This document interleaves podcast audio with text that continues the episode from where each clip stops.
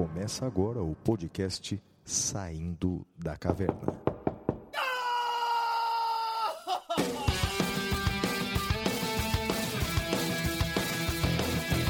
Com Guilherme Madeira, Fala galera, sejam bem-vindos, sejam bem-vindas. Flávio Martins, Salve, salve galera, muito bem-vindos, muito bem-vindas a mais um episódio do Saindo da Caverna, episódio número 64, Reforma Administrativa. E aí, Flavião, tudo bem? É isso aí, Madeira. Mais uma semana, estamos vivos em plena pandemia do novo coronavírus. Isso já é algo para se comemorar. É, continuo um pouco decepcionado com, com, com nós brasileiros, viu, Madeira? Enquanto o mundo inteiro já comemora é, grandes percentuais de população vacinada e aliado a, a, a distanciamento social, o mundo já volta ao normal, Madeira. Enquanto isso, no Brasil, morrem em média por dia duas mil pessoas. É muito triste, rapaz. É muito triste vendo que o mundo está realmente na nossa frente e que realmente nós somos é, um país, em todos os sentidos, nós somos um país subdesenvolvido. Isso é uma pena, Madeira. É uma pena e acho que as coisas ainda vão piorar um pouco antes de melhorarem, Flávio. É provável, viu, Madeira? Sobretudo agora com essa variante indiana que já foi encontrada em algumas pessoas e a gente já descobriu, depois de um ano convivendo com isso, que agora já não é questão de se a variante vai se disseminar, é questão de quando, né? Infelizmente. É, porque aqui ela já está, né? Aqui no Brasil ela já está, já foi identificada em Minas, já foi identificada em São Paulo. Sim. Então, e se ela aqui for, no Brasil ela e se ela tá. for mais contagiosa, é uma coisa simples, quer dizer, trágica, mas simples. Se ela for mais contagiosa do que a P1, aquela que foi descoberta inicialmente no Amazonas, ela vai se disseminar e vai se tornar preponderante. Né? É uma questão é, natural. Ou seja, o vírus mais contagioso é aquele que prepondera sobre os demais. Né? É isso, é isso mesmo. Bom, mas vamos lá, vamos então para o nosso primeiro bloco, para o Correspondentes da Caverna. Até já, amigos. Stop, oh yes, wait a minute, Mr. Postman. Correspondentes da Caverna.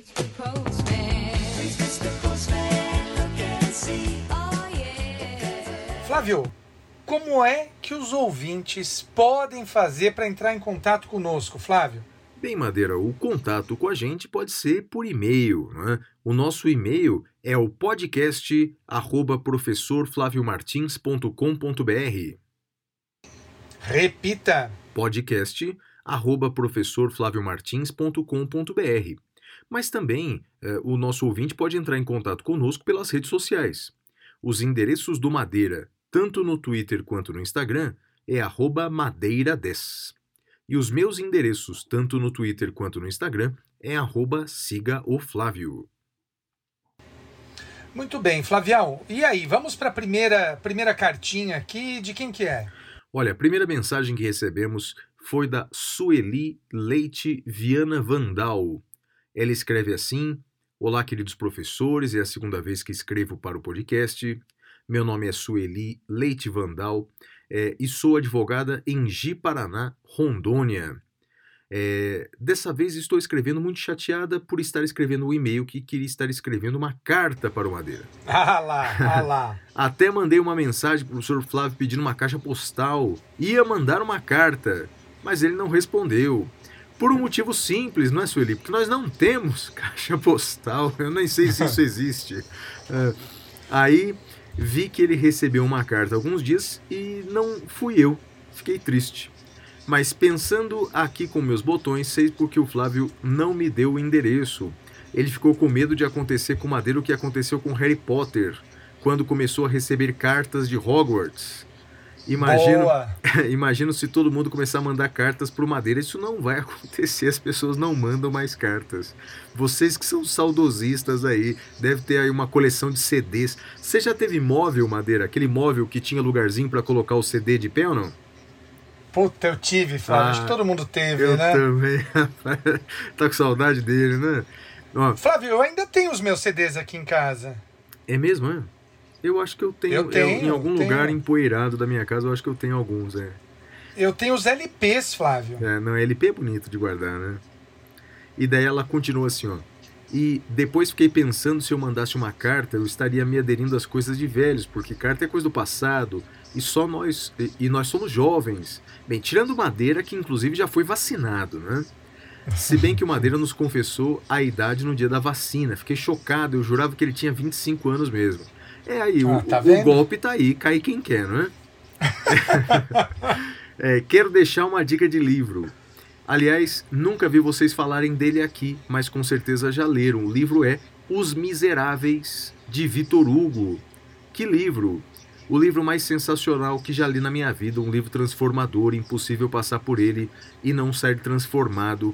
Penso que se muitas pessoas lessem esse livro, talvez um olhar mais humanizado para a sociedade.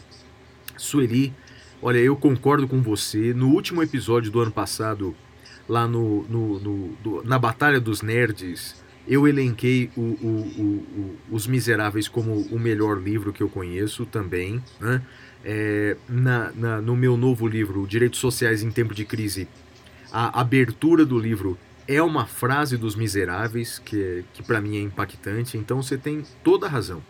Os Miseráveis de Vitor Hugo realmente é um, é um livro extraordinário. E o filme não é nada mal, não. Já assistiu o filme também, Madeira? Os Miseráveis? Não, e, e confesso que nem o livro eu li, Flávio. É uma da- das minhas deficiências de formação, tá na lista pra eu ler. Ah, você que costuma ler vários livros ao mesmo tempo, coloca os Miseráveis aí na lista, cara. É, vale a pena, viu? Vale, vale bem a pena. Eu tenho ele aqui, tô olhando pra ele, ganhei de uma amiga no passado, e, e- mas ainda não, não consegui. né? O Jean Valjean é o cara. E, e- e- e vou ler o próximo, próximo e-mail aqui. Um abraço aí para Sueli. O Wesley Marcos de Oliveira Santos escreve assim pra gente: trabalho no Ministério Público de Santa Catarina. Parafraseando Nando Reis, posso dizer que é estranho, mas já me sinto como um velho amigo de vocês. É que, enquanto dirijo pelas madrugadas no trecho que liga Florianópolis a Imbituba, minha querida cidade natal, os senhores, mesmo sem saber, me fazem companhia desde o primeiro episódio do SDC e do Detrator, do qual sou assinante. Desde o curso preparatório da UAB do Damásio, nos idos de 2016, passei a acompanhar e admirar o trabalho de vocês. No último episódio, o professor Madeira, ao listar alguns bons doutrinadores de processo penal, cometeu um pequeno deslize, ao dizer que o professor Alexandre Moraes da Rosa é carioca, quando na verdade ele é catarinense, barriga verde, Eita, e foi meu professor eita. da minha alma mater, a Universidade Federal de Santa Catarina. Nossa, é verdade. Que vergonha. Tem razão, amigo. Pois é. Tem razão. Pois é, Madeira, pois é. E olha só, e ele continua dizendo assim: por outro lado, o professor Madeira acerta ao cheio ao enaltecer U2 e o Bruce Springsteen, enquanto o professor Flávio também acerta ao reconhecer os Beatles como a maior banda de todos os tempos. Eu não sei como é que U2 coube nessa frase aí, rapaz, mas. Legal. Ó, embora adira ao entendimento de que não há melhor ou pior em termos de arte, nisso eu concordo. Minha santíssima trindade, no entanto, é Elvis Presley, Jimi Hendrix, Adoro, adoro. Jimi Hendrix e Pink Gosto. Floyd, notadamente É. na, na fase do The Dark Side of the Moon. Ah, Madeira, os caras são geniais. No, É. no cenário nacional, desconheço alguém que tenha me marcado mais do que o gaúcho Humberto Gessinger. Seja Humberto é demais, é né? demais. Seja nos engenheiros, seja na carreira solo. Ele é bom demais, cara. Ele é bom demais. E ele é gente boa, né? Ele envelheceu bem. Ah, e... Diferente de outros membros da banda. né? É verdade, é verdade. Por fim, tenho por certo que o sucesso dos podcasts da venda dos livros dos senhores traduzem o brilhantismo e o amor que vocês nutrem pelo que fazem. Sou filho de professor de geografia da rede pública estadual e que aprendi desde muito cedo que não há caminho possível ao progresso que não passe pela prioridade à educação e pela valorização de seus profissionais. Quem dera mais professores houvesse mais professores como senhores, não tenho dúvida de dizer que o mundo seria melhor. Peço que continuem, embora venham eh, eh, ventos eh, contrários. Obrigado. Que mensagem legal, não é, do Wesley, né, rapaz? Oh, mas tem o, P- o PS legal. Vamos ver o PS, PS aqui. legal. Gostaria que mandasse um abraço para minha namorada, Suelen Cristina Vieira, mestre e professora de moda na Universidade do Sul de Santa Catarina, Unisul, que mesmo não sendo da área jurídica, ama ouvir o podcast semanalmente ao meu lado, questionando como esses caras conseguem fazer do direito algo tão legal. Creio que a resposta está, como dito acima, no prazer de fazer o que se ama, afinal, all you need is love. Portanto, continuem. Puxa vida, um abraço pro Wesley e também pra namorada dele, a Suelen Cristina Vieira. Legal, né, Madeira? Muito bom, muito legal. E Flávio, me ocorreu uma coisa aqui. Nós estamos gravando esse, esse episódio e, e- e olha, se você discordar, eu já deixo até a, a, fica a deixa. Você pode cortar depois na hora da edição. Pessoal, nós estamos gravando aqui no dia 28 de maio, é uma sexta-feira. Daqui duas semanas, nós teremos o Dia dos Namorados. Ano passado, a gente fez um episódio sobre o direito e o amor. Eu não queria repetir esse episódio. Então, o que, que eu, tava, o que, que eu acabei de pensar vendo aqui, Flávio? Muitas vezes o, o pessoal manda cartinha eh, falando eh, do, do seu para mandar beijo pro namorado, pra namorada, pro parceiro. Flávio, e se a gente fizesse um especial para os ouvintes mandarem mensagens para os seus ah, namorados, namoradas? O que, que, que você acha? Pode ser, Madeira. E, ó, ó, e, e aí, pô, olha, olha que, que, que legal. E fazendo uma declaração de amor jurídica. Então, sei lá, tipo, ah, você usucapiu meu coração. Sabe? Alguma coisa nesse sentido? Eu tô dentro, que que você acha? Tô dentro, Madeira. Pode mandar. Acho que a melhor forma de mandar, pode mandar por escrito, a gente vai ler, mas pode mandar também em áudio. O- o- Coloca o arquivo de áudio no nosso e-mail. Manda por e-mail. Então, por exemplo, grava no celular e manda pro e-mail. O e-mail é podcast arroba professorflaviomartins.com.br. Legal. E daí vai parecer aqueles programas de rádio, lembra? Sim. Ah, Marcos Vinícius manda um beijo para Suzane Roberta e pede que leiamos este poema. Meu amor. Ô, pô, legal, hein? Sensacional, sensacional, Madeira.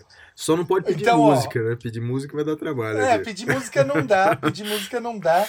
Mas a gente, a gente pode pensar até em fazer, Flávio, uma seleção de músicas ah, bregas ah, ao fundo. O que que você acha, hein? Bem, eu vou ter um pouco de dificuldade, Madeira. Você vai ter uma facilidade Ah, tremenda pra, pra ah. escolher música brega de, de amor, né? Não, pô, olha, o que, que você escreveu músicas esses de amor dias? são bregas. O que, que você escreveu esses dias no Twitter que eu não acreditava, rapaz? Eu falei, eu não acredito, é caso de internação. Eu não lembro, cara. Você, Você sempre falando... escreve isso nos meus tweets. Não, você tava falando de alguma música, alguma coisa. Não lembro, cara. Não lembro. Você sempre fala disso nos meus É, tweets. pois é, você vê que você precisa de tratamento mesmo, né? Olha. Então, olha, ah, só para só para o pessoal. Então, a gente vai lançar essa campanha agora. Estamos lançando agora, sem combinar, Dia dos Namorados saindo da caverna. Manda uma mensagem aqui para o seu. E olha, não se acanhem, pelo amor de Deus, eh, independentemente de orientação sexual. Né? Aqui não é um, um- programa hetero, eh, heterotop, como dizem os jovens, não gay, lésbica, não, manda o que vale é o amor do Dia dos Namorados. Então manda uma mensagem, mas mande também uma mensagem jurídica. É, igual o exemplo besta que eu falei, é, você usucapiu meu coração ou qualquer coisa nessa, nessa linha. Então é isso. Manda sua mensagem e o Flávio ainda sugeriu, quem quiser, pode mandar o arquivo de áudio por e-mail, né, Flávio? é isso aí, pode mandar sim. O Igor Miller, ele pergunta assim. Nó- Nós vamos selecionar as melhores, né? Porque vai- às vezes vem 100, 200, a gente não consegue ler Sim, tudo. sim. Vamos selecionar as melhores. É isso aí. O Igor escreve assim pra gente: quando vocês irão convidar o professor Pablo Stouze a participar do podcast, em tempo gostaria de propor uma discussão que certamente fará parte do meio jurídico futuro. Aquele indivíduo possuidor de alguma comorbidade, que por temer a morte venha a furtar alguma vacina. estaria ele acobertado pelo estado de necessidade? Bem, é, quanto ao Pablo Stoso, a gente vai convidar sim. Com certeza vão mandar uma mensagem para ele. O Pablo, nosso querido amigo, Pablito é sensacional. trabalhou com a gente muitos anos na mesma empresa. Um abraço pro Pablo aí, para todo mundo da Bahia. E quanto ao estado de necessidade, eu tenho minhas dúvidas, hein, Madeira? Porque. Eu acho que não, né? Não há um perigo, né? É isso aí, é isso aí. Quer dizer, o- é, é, não, não, não se trata desse perigo real, né? Quer dizer, o- é, poderíamos alegar o sujeito que acha que é, está, está muito mal e vai morrer, aí a gente pode alegar até estado de necessidade putativo, mas, mas não é o caso, né? Acho que difícil, Não, não. difícil alegar estado de necessidade num caso como esse. Né? Eu acho que os requisitos legais não, não, não, não estariam presentes, não. O, o Delbo Augusto escreve assim: sou advogado, professor de processo civil da Faculdade Dom Pedro II, campus de Barreiras, no oeste do estado da Bahia. Sou ouvinte assíduo dos podcasts Saindo da Caverna e Detrator. De tanto ouvir as brincadeiras sobre as cartas, resolvi mandar a minha.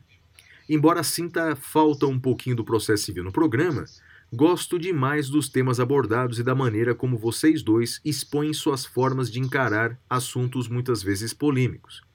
Confesso que todas as vezes que iniciam a abordagem de um tema, me identifico mais com a forma irrequieta do professor Flávio e fico com raiva da calma do Madeira. Eu também de vez em quando fico, o Gandhi aqui do meu lado, né? Entretanto, após aprofundarem no debate, dou o braço a torcer e vejo que danado do Madeira muitas vezes tem razão em seu comedimento. Gostaria de trazer um tema para o debate. Trata-se da possibilidade de criação de novos estados no Brasil. A região oeste do estado da Bahia, onde nasci e moro, a exemplo do que ocorre em outros estados, tenta há muito tempo se separar do estado da Bahia. O primeiro projeto de criação do estado do Rio São Francisco surgiu em 19 de junho de 1850, por meio de João Maurício Vanderlei, o barão de Cotegipe. Essa região foi retirada da província de Pernambuco em 1824 devido à Confederação do Equador, movimento separatista, anexado num primeiro momento, primeiro momento à província de Minas Gerais e em 1827 incorporada à província da Bahia. Fomos pernambucanos, depois mineiros e hoje somos baianos, sem nunca termos sido ouvidos. Rapaz, olha que história legal, hein? O fato Muito, eu não conhecia. também não. O fato é que somos muito mais próximos culturalmente e territorialmente dos estados de Minas Gerais e Goiás do que com a região de Salvador, que dista aproximadamente mil quilômetros de algumas cidades aqui da região. Gostaria de saber a opinião de vocês sobre o tema. Um forte abraço, continue com esse podcast que é o melhor de todos. Delbo Augusto Conrado. Olha, é, é, é, ou Corado aqui, o, o, o- tá escrito Corado, mas Delbo, obrigado pela sua mensagem. Vou dar a minha opinião, Madeira. Primeiro, quanto aos aspectos constitucionais e legais, é plenamente possível ah, essa separação. É plenamente possível.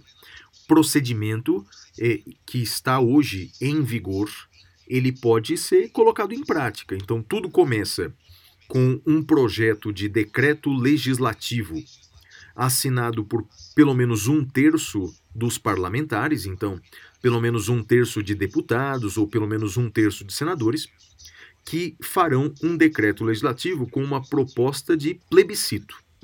Aprovado esse decreto legislativo, é feito um plebiscito. É um plebiscito com a população diretamente interessada, que no caso seria os eleitores de todo o estado da Bahia.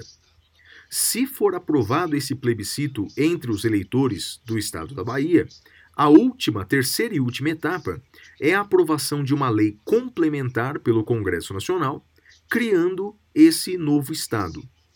No direito constitucional, a gente chama isso de eh, desmembramento formação, porque um pedaço da Bahia é desmembrado, formando um novo estado. Então, juridicamente é possível. Essa tentativa aconteceu uns 10 anos atrás com o estado do Pará. Tentaram fazer isso com o estado do Pará, desmembrando uma parte do Pará, para criar dois novos estados: o estado de Tapajós e o estado de Carajás. Mas isso não foi aprovado lá naquele plebiscito paraense. Chegou a ter plebiscito, mas não foi aprovado. Então, em resumo, juridicamente, isso é possível. Agora vou falar politicamente. Politicamente eu tenho minhas sérias dúvidas se isso é, vai ser bom para a administração pública, para as políticas públicas, porque, embora eu reconheça que sejam necessárias políticas públicas regionais e creio que a população da sua região pode lutar por uma administração regionalizada, por políticas públicas regionalizadas. Então, creio que é possível fazer isso fazendo parte do estado da Bahia, porque o que eu tenho medo, conhecendo a política brasileira, é que a criação de novos estados é, dará ensejo a novos governadores, a novos deputados estaduais, a novos cargos em comissão, a novas secretarias, portanto, a novos gastos Novo públicos. judiciário. Pois é, um novo judiciário. Então, creio que é, é, é, não é, pensando na população, não é a saída melhor. Pensando nos políticos, é uma saída incrível. Para os políticos é sensacional. Mas para a população eu tenho minhas dúvidas se essa saída é a melhor, viu, Madeira? Flávio, eu concordo com você. Eu, eu tenho. Eu entendo essa questão da, da, do abandono que determinada parcela da população de um estado acaba acaba ficando submetida, eu absolutamente entendo e concordo com você. Eu acho que talvez a melhor medida para isso não seja a separação, mas sim eh, você buscar eh, no próprio Estado outros mecanismos para incentivar a participação. Então, acho que eh, sem uma maior reflexão, acho que faz todo sentido. Eu concordo com você, Flávio. A última mensagem é do Roberto de Avelar Barreto. Ele escreve assim: Professores, sinto-me honrado de poder participar sempre do projeto de vocês por meio das mensagens. Para quem não me conhece, sou assíduo ouvinte do SDC e advogado em Barra do Piraí, estado do Rio de Janeiro. Confesso que estou um pouco atrasado nos podcasts por questão de tempo e correria de todos os dias, mas estou pouco a pouco me colocando em dia. Fiquei sabendo que o professor Flávio teve problemas de saúde, mas já soube da sua plena recuperação, o que creio que eh, possa eu falar em nome de toda a audiência nos deixa muito felizes. Obrigado, obrigado. É, falando por mim, fiquei preocupado em saber que o Madeira usa pochete. Madeira, isso é muito brega, ele diz. É, concordo. Brin brincadeiras à parte, adorei o episódio Em Torno da Fogueira. Recomendo que façam algo semelhante de tempos em tempos. Qualquer coisa, mandarei uma mensagem somente para contar alguma coisa que tenha ocorrido comigo de forma bem resumida, para que eu também me junte a vocês em torno da fogueira. Entretanto, hoje queria deixar uma mensagem sobre um tema que me chamou muito atenção em um dos podcasts de um passado recente: o direito do investigado mentir. No episódio em referência, vocês citaram um caso em que uma testemunha foi absolvida do falso testemunho por conseguir comprovar que, se falasse sobre determinado tema investigado, ela ser, estaria produzindo provas contra si mesma. A primeira coisa que me veio à mente foi como provar isso. Veja, seria mais perigoso e delicado que caminhar em ovos, posto que praticamente seria confessar um crime para absolver outro crime. É, como fazer isso, quer dizer? Como provar que uma determinada testemunha estaria se protegendo de fatos que poderiam incriminá-la, sem, no entanto, se incriminar? Seria esse um caso de prova diabólica? Um forte abraço aos professores e aos ouvintes. Protejam-se quem puder, fique em casa. Legal a pergunta do Roberto, não é, Madeira? O que, que você Sim. responderia para ele? No direito brasileiro, a gente não tem um, um- um momento claro quanto a isso, tanto que a gente tem visto esse tipo de, de problema na, na convocação de suspeitos como testemunhas, né? que foi o caso do general Pazuello. Agora, me parece que muito, ah, meu caro Roberto, muito depende de como a pergunta é feita. Né? Então, a forma da pergunta já, já dá parte da tônica disso. Excelência, eu lembro de uma pergunta que, que me fizeram. Eu gostaria de saber da secretária se ela desviava dinheiro do escritório. A senhora desviava dinheiro do escritório? Excelência, eu não, não vou responder porque eu não posso, não sou obrigada a produzir prova contra mim mesmo. Beleza. Esse caso é muito simples, né? Porque é evidente aí.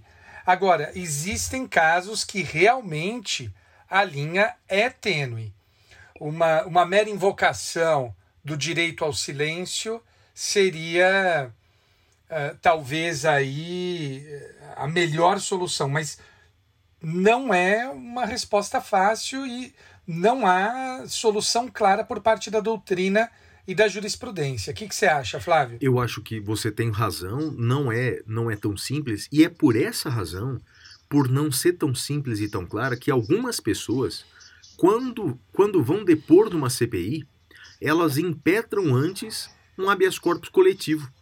Desculpa, um habeas corpus preventivo. Para assegurar esse direito, viu, Madeira? Então, realmente, não é claro. E o habeas corpus preventivo, embora em tese não fosse necessário, já que o direito já existe independentemente dessa ação, mas ele serve para tornar mais claro e para dar mais segurança à testemunha. Você tem, tem, tem razão. Mas é interessante, é um tema muito Ah, interessante e muito rico. Sem dúvida, sem dúvida, não é simples não. E aí pode ir pro próximo bloco já, Bandeira. Muito bem, agora nós vamos ao próximo bloco, que é o Notícias da Caverna. Até já.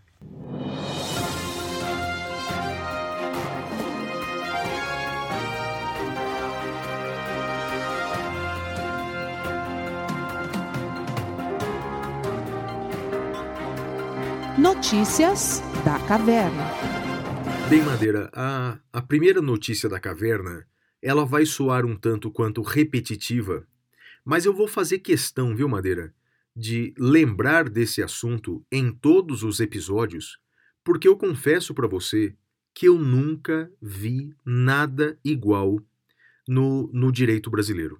É, na verdade, é exagero. Já vi algumas coisas parecidas, mas é uma das coisas mais teratológicas que eu já vi na minha vida.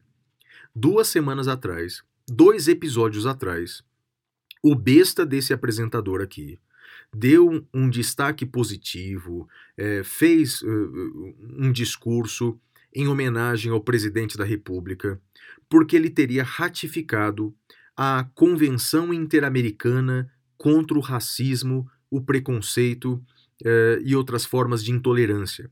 Eh, eh, houve uma, uma cerimônia de ratificação dessa convenção internacional. Isso foi divulgado, Madeira, e ainda está até hoje, eu verifiquei. Está no site do governo. Então, o governo brasileiro ratifica a Convenção eh, Interamericana contra o Racismo. E isso é muito importante, muito importante, Madeira, porque assim que ratificada, essa convenção ingressa no direito brasileiro com força de norma constitucional. Estamos falando da Constituição brasileira, que para nós, no universo do direito, é a norma mais importante. Ocorre, Madeira, que, estranhamente, passadas duas semanas, até agora no Diário Oficial da União não foi publicado esse decreto presidencial. Quer dizer, fizeram uma cerimônia de ratificação. Isso apareceu em toda a imprensa brasileira, inclusive na imprensa oficial. Isso apareceu no mundo inteiro. Eu assisto programas de outros países. Isso foi mencionado, inclusive, na, na, na rede pública de Portugal, por exemplo. E até agora nada do decreto. E me perdoem aí os jovens, não é? Se apareceu no Twitter, não, não, é, não é jurídico ainda. O Twitter não é nosso diário oficial. É, é, Para se tornar é, juridicamente aplicável no Brasil, precisa da publicação no Diário Oficial. E até agora nada, Madeira. Eu não sei o que aconteceu, cara. Não sei se a presidência da República não tem uma assessor- assessoria jurídica decente. Não sei se o presidente da República se arrependeu de ter ratificado aquilo, porque aquilo tem é, implicações jurídicas profundas, como, por exemplo, no sistema das cotas raciais, um tema que ele sempre foi contrário. Madeira, eu não sei. E, por exemplo, isso me, me algumas coisas me atormentam. Sob o ponto de vista individual, isso me atormenta porque eu não sei, por exemplo, Madeira, se eu devo ou não devo atualizar o meu livro. Eu não sei se eu devo ou não devo comentar essa convenção, porque eu não sei se ela vai entrar em vigor no Brasil. Cadê esse decreto para tornar certeza a mudança constitucional? Não é?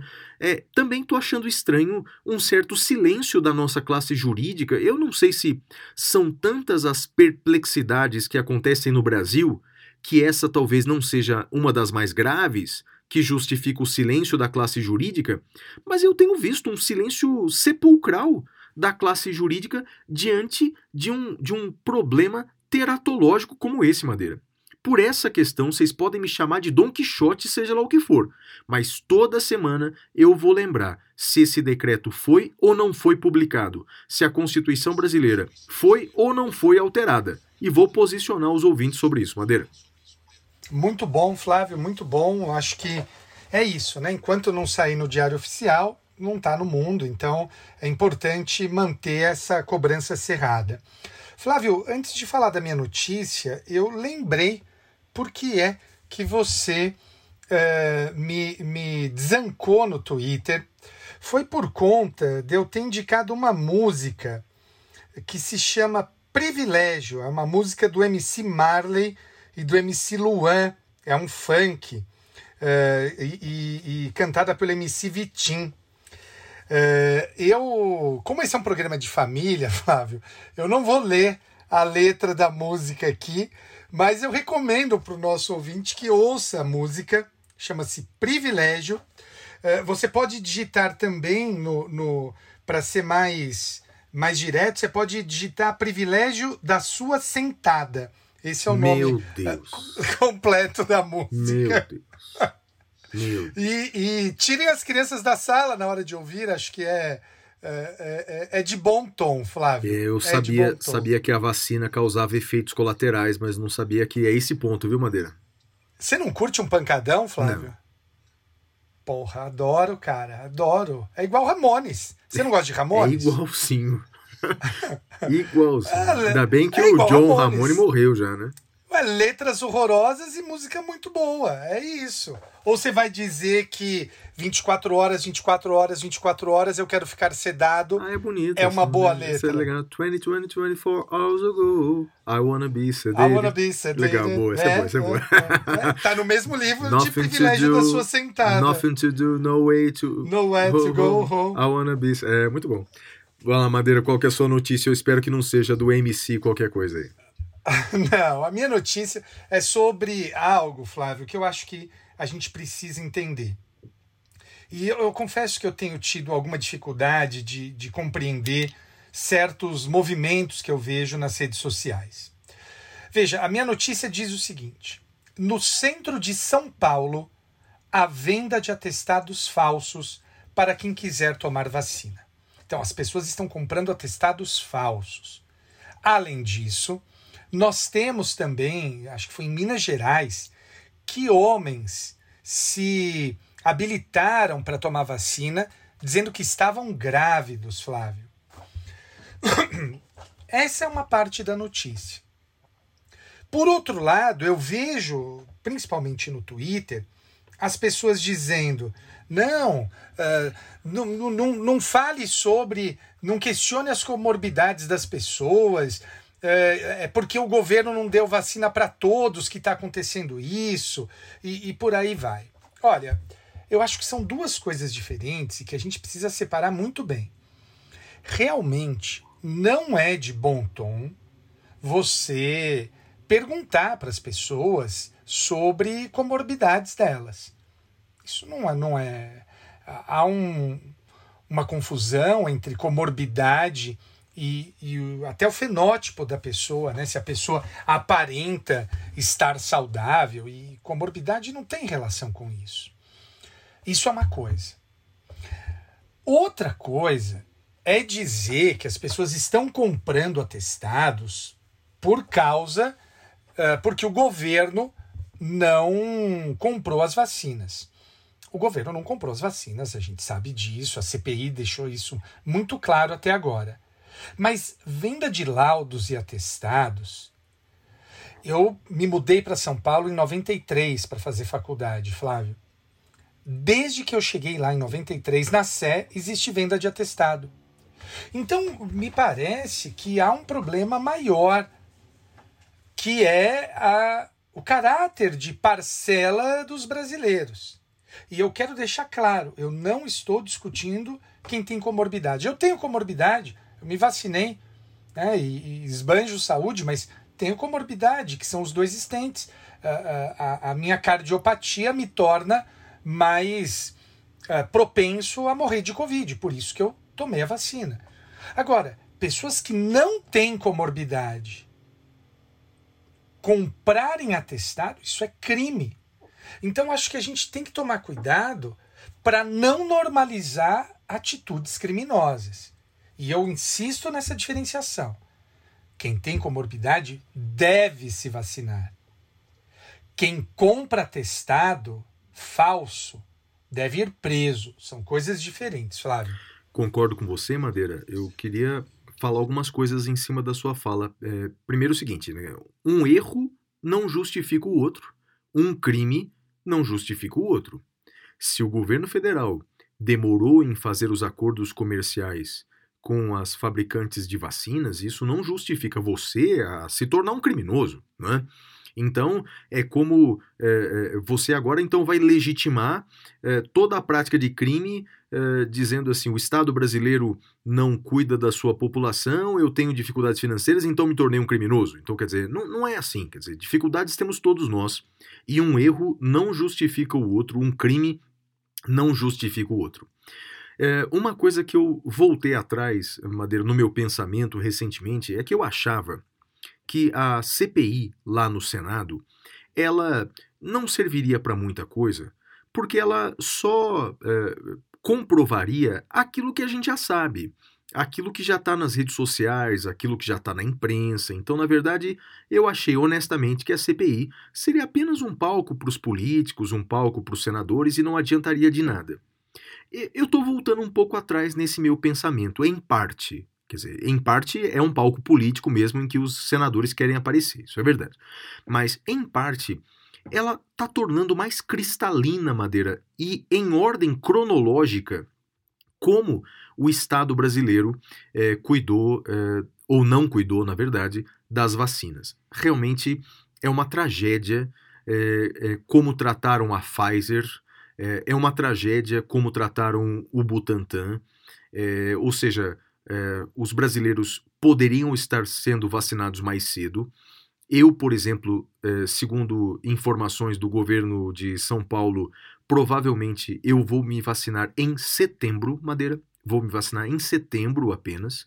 Então, portanto, é, em Portugal, pessoas acima de 30 anos já vão se vacinar todas, todas mês que vem, em junho. Portanto, veja, é, a maioria dos países é, economicamente evoluídos, não é? e o Brasil é uma das 10 economias do mundo, ou era, então, portanto, tinha condição de vacinar as pessoas acima de 30 anos mais cedo. Então, quer dizer, houve uma falha enorme do Estado brasileiro e a CPI está mostrando isso em ordem cronológica, não é? E uma outra coisa, Madeira, que é muito grave, talvez seja, até seja mais grave, não é? É que, de fato, o governo federal acreditou que se grande parte da população brasileira se contaminasse rapidamente, não é? nós adquiriríamos uma imunidade coletiva, uma imunidade de rebanho.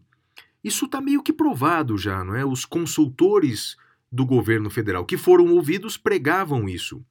E muitas falas, inclusive do presidente, mostram isso. Aquela história de que o vírus é uma chuva, vai molhar todo mundo, pelo menos 70% da população vai se contaminar e não tem o que fazer.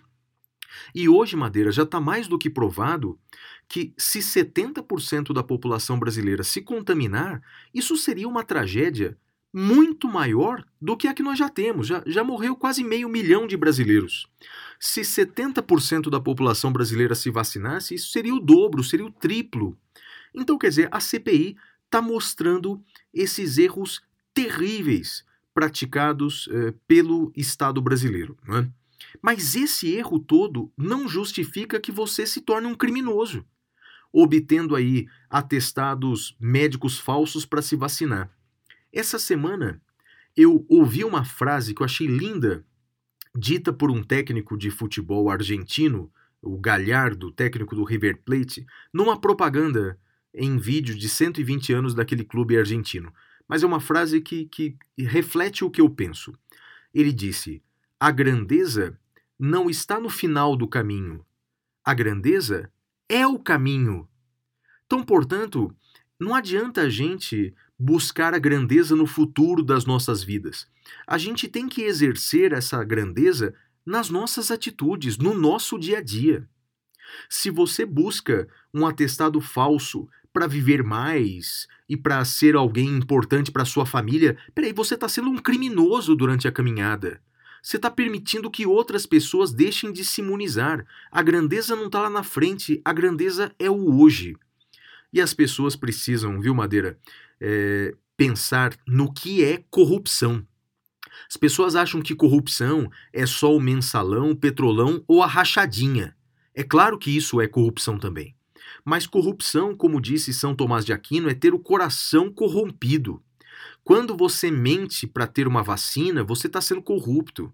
Quando você mente para ter aquele eh, auxílio emergencial, quando não precisa, você está sendo corrupto.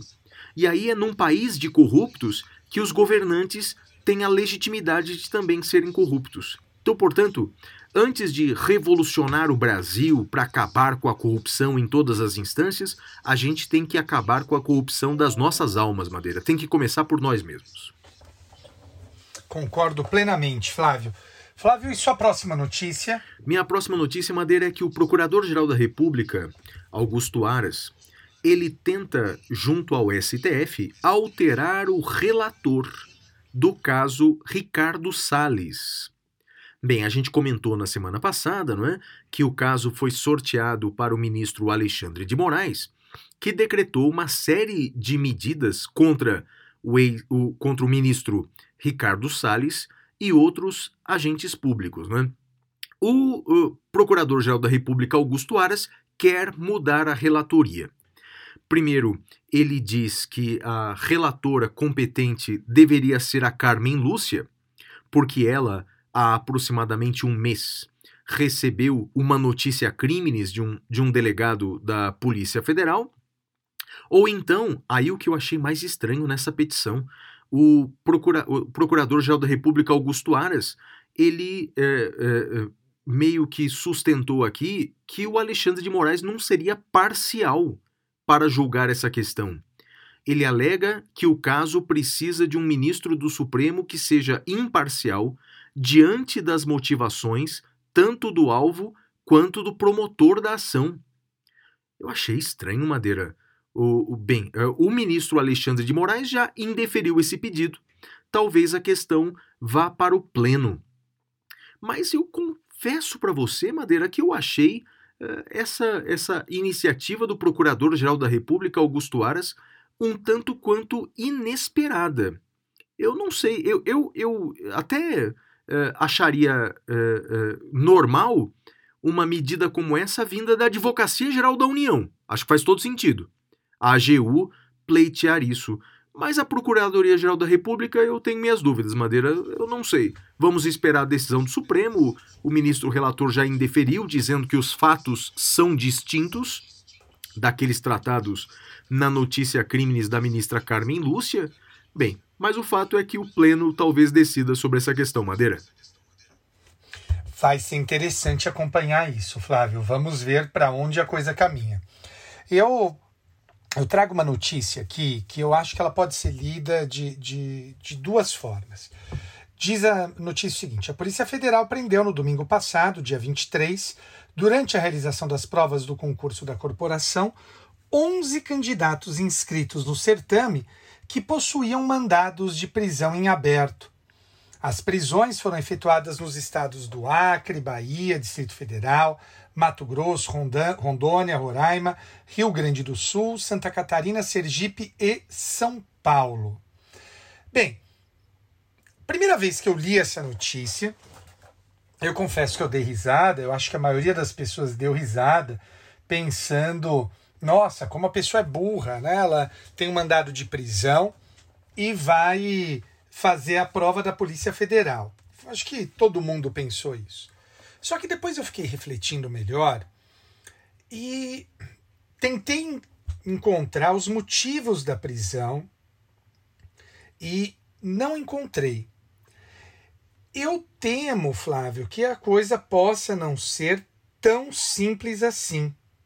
E por que, que eu digo isso? Porque não raras vezes a pessoa é processada e não sabe que está sendo processada.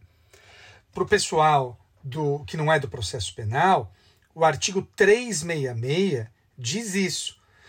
Pessoa, por exemplo, muda de cidade e de endereço e a justiça não a encontra para ser citada. Às vezes, o juiz decreta a prisão pelo simples fato dela não ter sido encontrada. E isso acaba gerando um drama na vida das pessoas. E eu confesso, eu estava falando com os colegas de, de Manaus, até um pouco de preconceito da minha parte. Antigamente, bem antigamente, eu achava que quem se mudava muito de casa era estelionatário. Até, Flávio, que eu parei para fazer as contas de quantas casas eu já morei. Você já fez a- a- as contas de em quantos endereços você já morou? Nossa, Madeira, nunca fiz as contas, mas vou ter que pensar com calma aqui no papelzinho, viu, rapaz? Ó, eu, eu, eu faço Bebedouro, depois São Paulo 1, São Paulo 2, São Paulo 3, São Paulo 4, São Paulo 5, São Paulo 6, São Paulo 7, São Carlos, eh, depois Rosana, depois. Bom, 10 endereços. Eu já tive 10 endereços desde os meus 17 anos. Eu tenho 25 anos, eh, dá, dá bastante mudança aí, né, Flávio? Ô, sem dúvida, rapaz.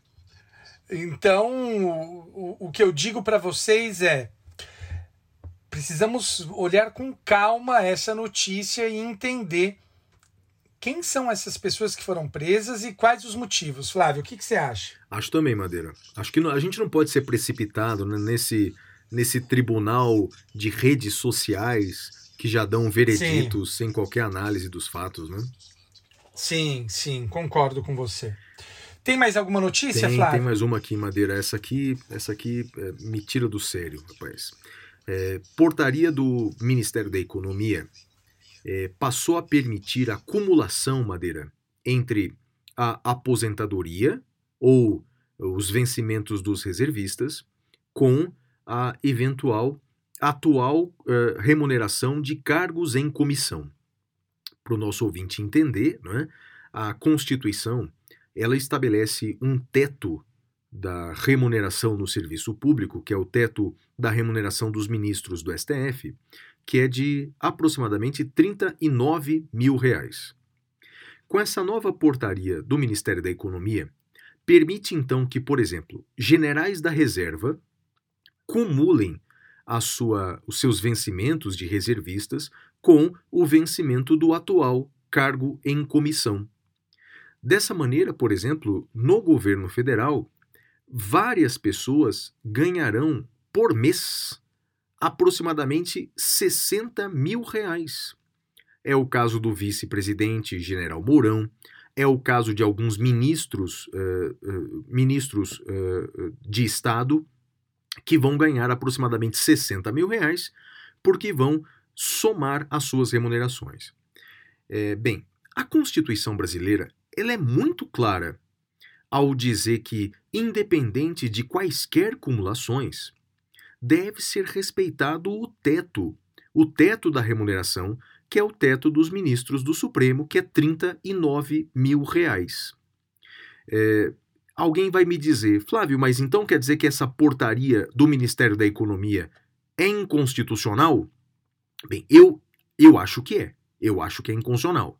Só que tem uma má notícia para quem concorda comigo. O STF acha que não. Recentemente, o STF ele mudou o seu posicionamento e ele passou a entender que é possível a acumulação das remunerações nesses casos. Então, por exemplo, o sujeito que é um servidor aposentado e vai ocupar um cargo em comissão podem se somar às suas remunerações. O Supremo diz que o teto de gastos vale para cada uma dessas remunerações. Eu discordo dessa posição do Supremo. Infelizmente, eh, eu vejo que eh, eh, criam-se os poderes instituídos e o judiciário, com a devida vênia, no meu entender, ajuda nessa criação de ferramentas para burlar esse teto, burlar esse teto, ou com essa acumulação de remunerações, ou com a criação de verbas indenizatórias que extrapolam esse teto de 39 mil reais. Eu lamento muito, mas essa é a portaria do Ministério da Economia, Madeira. Muito bem, Flávio. Eu tenho mais uma última notícia aqui, que é uma notícia que importa para todo mundo que advoga, uma decisão que foi tomada pela terceira sessão do STJ. Flávio, imagine o seguinte, meu amigo. Você tem duplicidade de intimações. Você tem uma intimação que foi feita pelo portal eletrônico e outra intimação que foi feita ah, pelo, pelo, pelo Diário de Justiça. Qual que vale, Flávio? Qual que tem prevalência? Foi isso que o STJ discutiu e fixou, Flávio. O termo inicial de contagem dos prazos processuais em caso de duplicidade de intimações eletrônicas dá-se com a realizada pelo portal eletrônico que prevalece sobre a publicação no Diário de Justiça.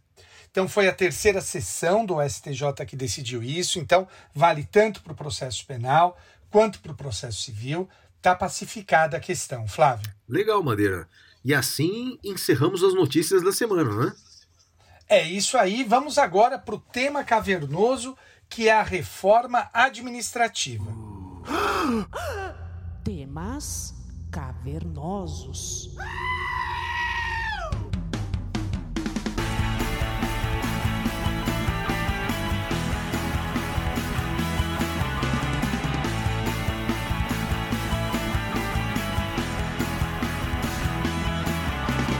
Amigos, no tema cavernoso dessa semana, nós vamos falar sobre reforma administrativa.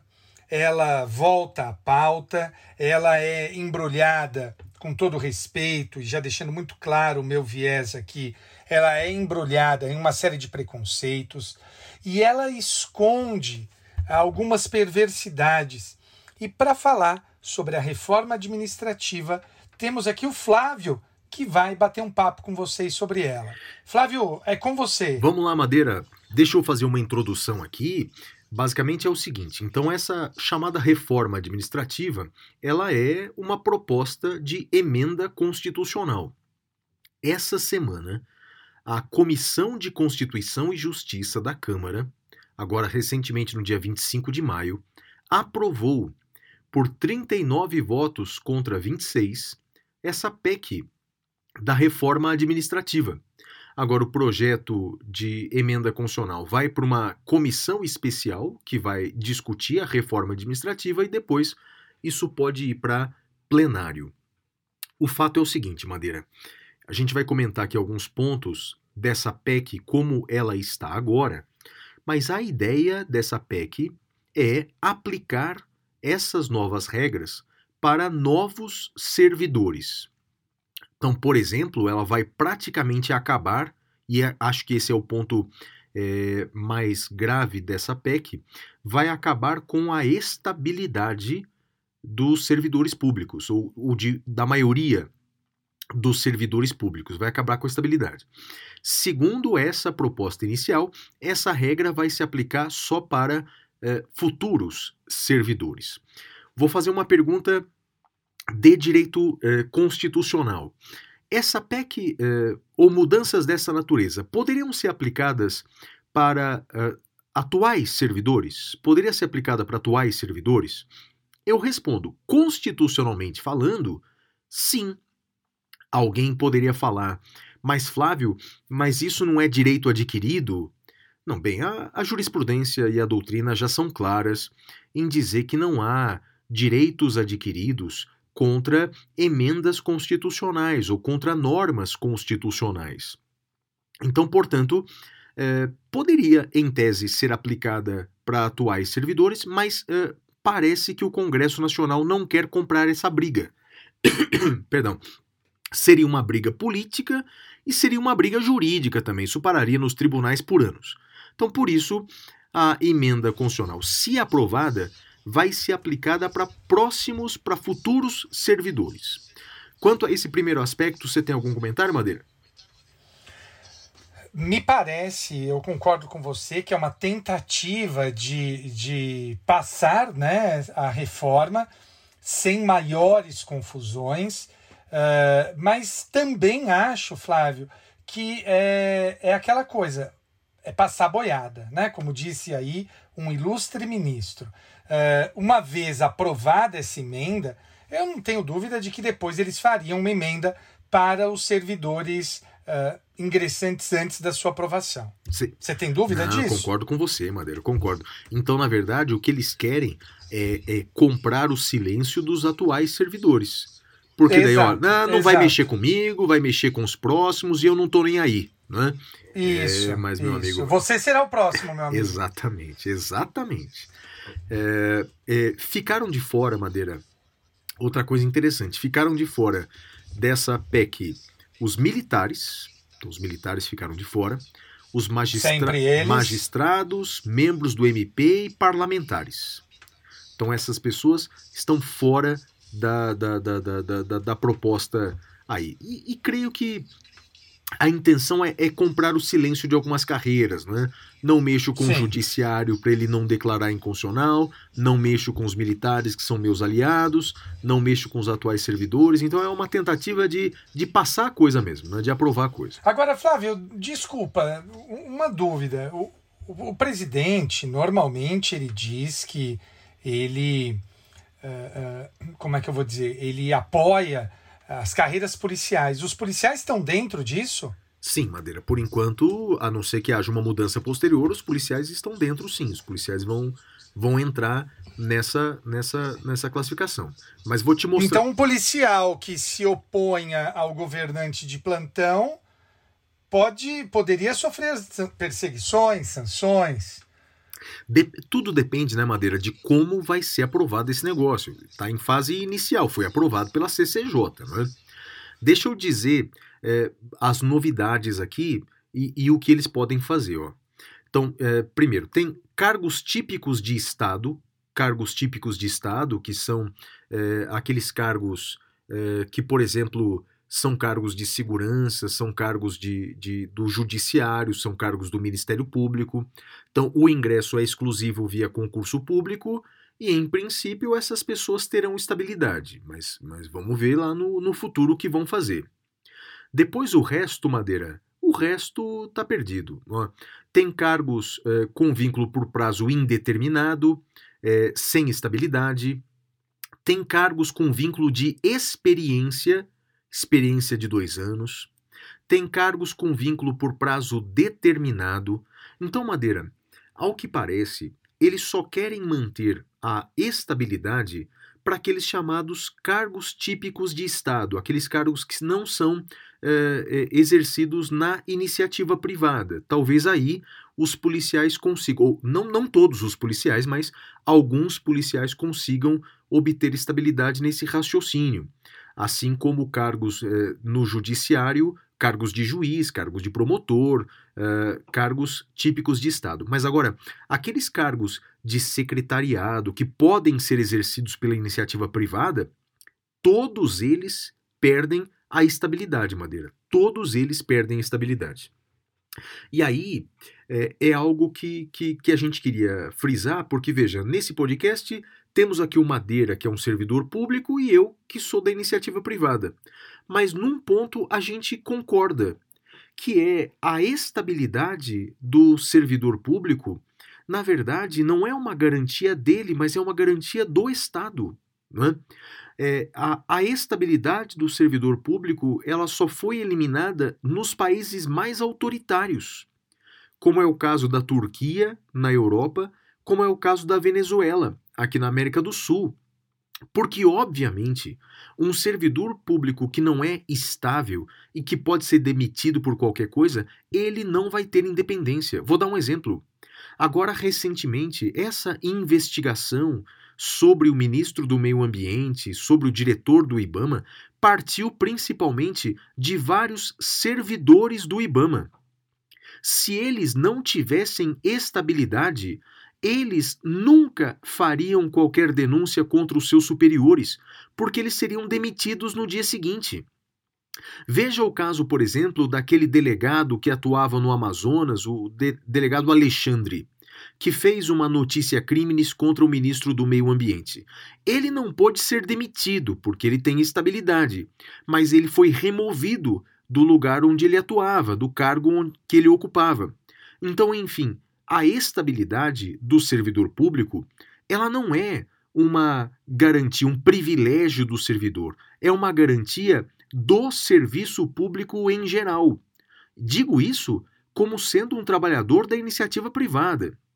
E outra coisa, a Constituição brasileira, ela já prevê a edição de uma lei complementar com avaliações periódicas de desempenho dos servidores públicos.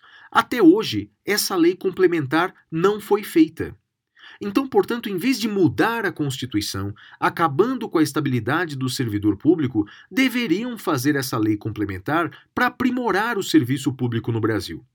Porque o que essa emenda vai fazer, aliás, o que a maioria das leis brasileiras já fazem, é ampliar os poderes da classe política, que vai poder nomear e exonerar livremente servidores públicos que sejam seus aliados políticos. Então, essa emenda, com o devido respeito, ela não se preocupa com a qualidade do serviço público, ela se preocupa com o poder de nomeação e exoneração na mão da classe política e por isso que sou completamente contrária a essa reforma administrativa como ela está, viu, Madeira? Também concordo. E, tem mais, né? Normalmente a gente pensa só nessas grandes carreiras e tudo mais, mas pensa na no pequena prefeitura do pequeno município. Vai trocar. Não, ninguém É, vai ser é, mais to- estável. Ninguém vai ser mais estável. Ninguém. Ninguém. Acabou. Acabou. Pensa todo o sucesso que a gente, ou parte do sucesso que a gente tem na, na Anvisa, no Butantan, é porque são servidores de carreira. Você já pensou, Flávio? A cada quatro anos muda o governador ou o presidente mudam esses servidores? Para mim é um descalabro, Flávio. Um descalabro. Concordo com você, Madeira. Concordo com você. E vamos dar uma aliviada aí, vai pro próximo bloco aí. Muito bem, agora nós vamos para o Pintura Rupestre. Até já, amigos.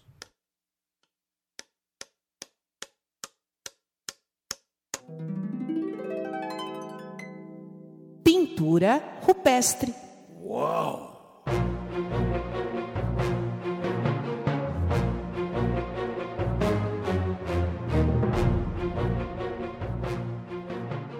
Bem, Madeira, a minha, minha dica da semana é um livro que eu também estou lendo aos poucos, revezando, revezando com outros. É um livro famoso, um livro do George Orwell. Não é o meu preferido do George Orwell, mas também é muito bom. É o 1984. É a visão que George Orwell tinha de como seria o mundo nesse ano de 1984, em que o Estado iria monitorar todas as atividades humanas. Então estou relendo, depois de uns 20 anos, eu acho que eu li 20 anos atrás, estou relendo 1984 do George Orwell. Você gosta, Madeira? Eu gosto, eu gosto. eh, eh, e o que, que você tem sentido nessa releitura? Ah, eu tô achando que tá bem próximo da realidade, viu, rapaz? Esse que é o problema. né? É, eu, eu, eu preciso reler. É, é tanto livro para ler e tão pouco tempo, né, É, Flávio? isso é uma pena, né? É isso mesmo.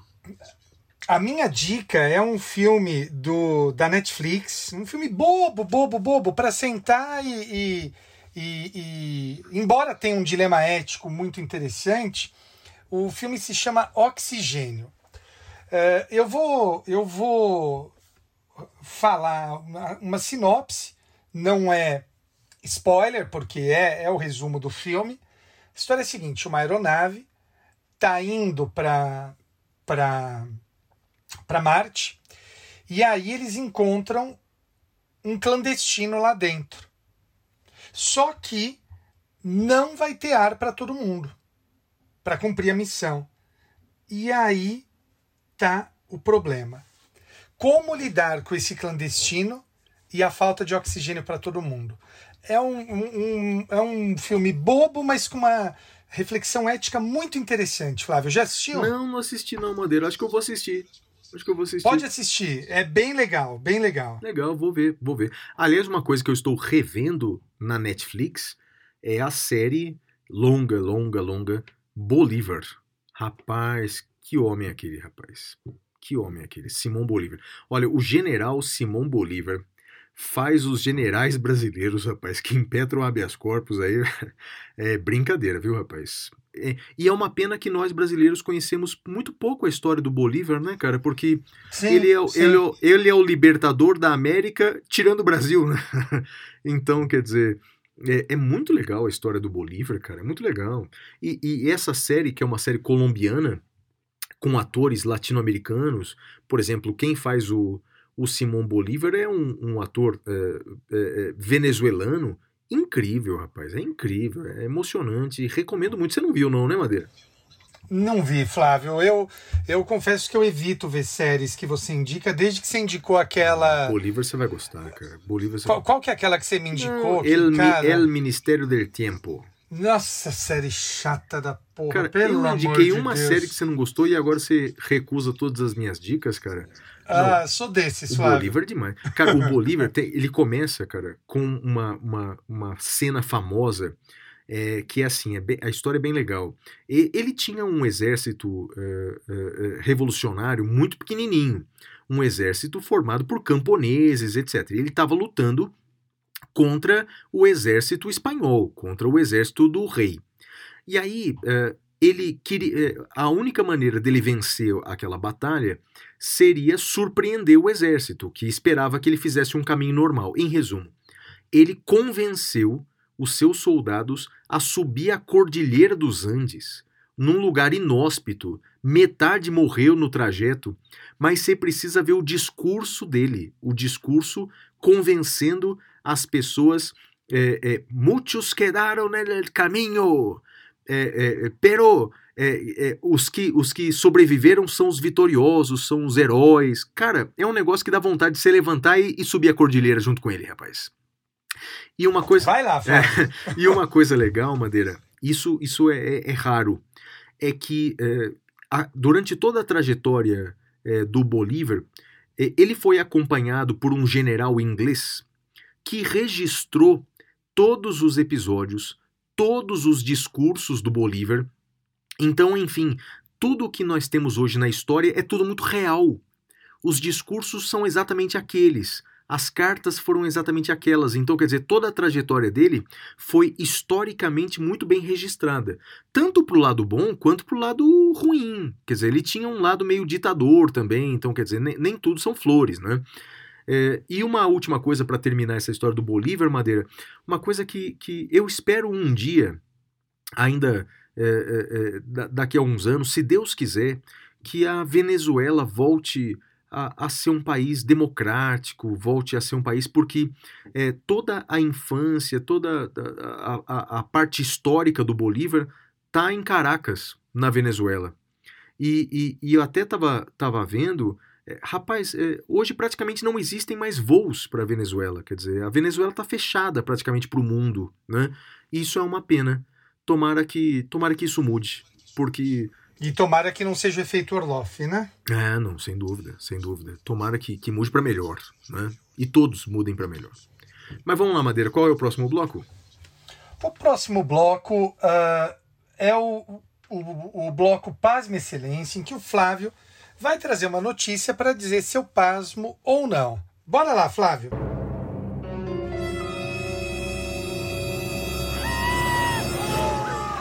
Pasme, Excelência.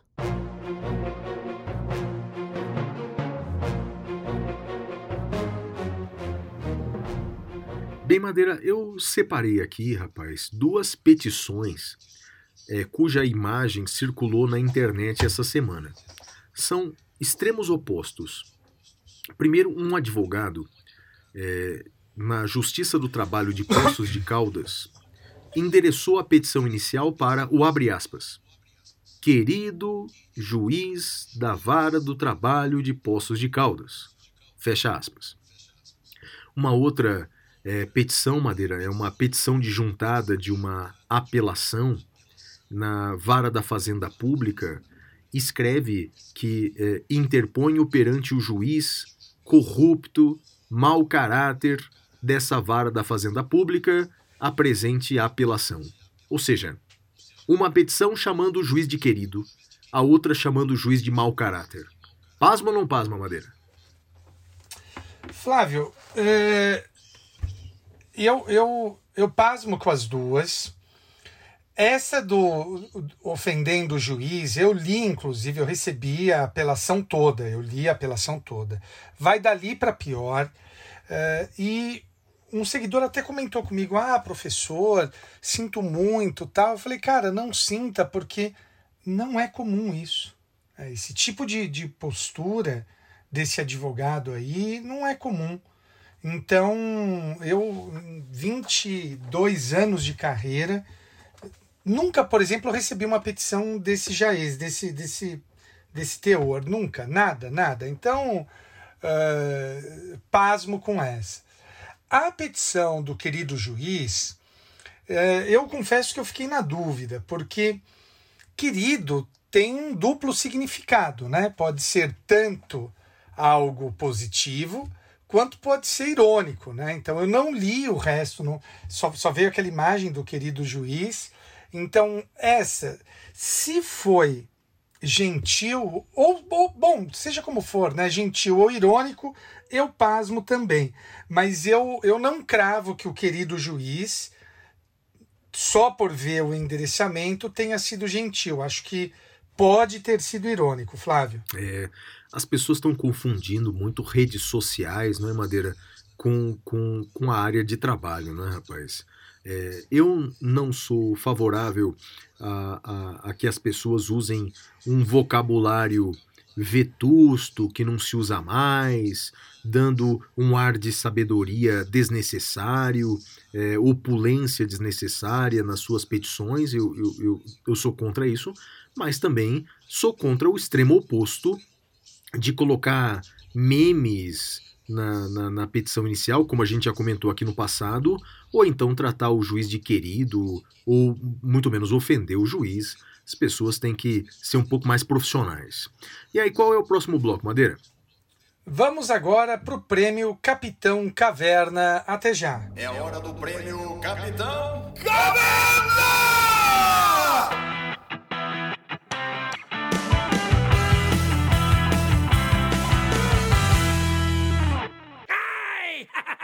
Madeira, o meu destaque negativo da semana vai para a conduta dos brasileiros diante dessa pandemia e do atual estágio da pandemia. Madeira, os especialistas afirmam que é muito provável uma terceira onda da, da, da, da, da, da, da Covid, da, da Covid-19 no Brasil. E as pessoas se aglomeram. E as pessoas vão às ruas. As pessoas fazem comícios públicos. As pessoas. E, e sem contar o que você já disse hoje, que as pessoas compram atestados falsos para se vacinar antes dos outros. Ou seja, é uma sensação de egoísmo muito grande. É uma vergonha mundial. Madeira, eu digo que eh, eh, a gente vai demorar muito tempo, décadas eu diria, para recuperar a imagem do Brasil no exterior. Porque a gente fala de uma terceira onda, mas não é que a segunda onda baixou. Morrem por dia no Brasil cerca de duas mil pessoas. Onda é quando cai para 20 e sobe, não é? Não, mas a gente nunca baixou muito mais do que isso. Então, para a conduta dos brasileiros que se pautam pelo egoísmo e não percebem que se aglomerando podem causar ah, ah, risco à vida dos demais, vai o meu destaque negativo da semana, Madeira. Bom, Flávio, o meu destaque negativo vai para algo específico que é a compra de, de atestado. Para mim, como eu já disse no, no episódio, eh, devemos respeitar as, as comorbidades, mas igualmente devemos ser duros com a compra de atestado, Flávio. Então, vai para quem compra atestado e para quem vende. Né? Ambos são, cada um a seu modo, ambos são péssimos, Flávio. E o meu destaque positivo da semana, Madeira, vai para a humildade dos verdadeiros intelectuais. Porque é, você percebe que realmente quando uma pessoa ela é, é, é sábia mesmo, ela é humildade, ela trata as pessoas com respeito. E, e, e já faz uns dias, Madeira, eu até compartilhei isso com você. Eu estou organizando para o segundo semestre um, um, um congresso, um evento com juristas renomados do mundo inteiro. Rapaz, eu estou me surpreendendo com a receptividade que eu estou tendo desses juristas, assim. Os maiores nomes que eu conheço dos Estados Unidos me acolheram.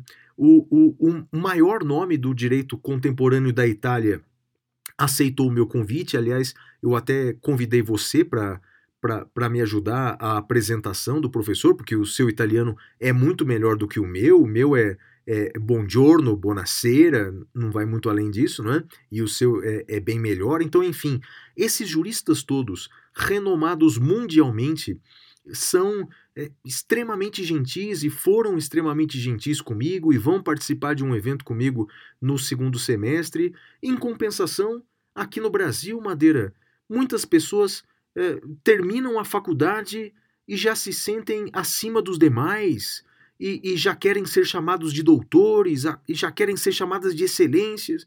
Então, enfim, para os verdadeiros intelectuais do mundo inteiro que sabem que a, a, a- a sabedoria caminha lado a lado da humildade, vai o meu destaque positivo da semana. Madeira, e o seu?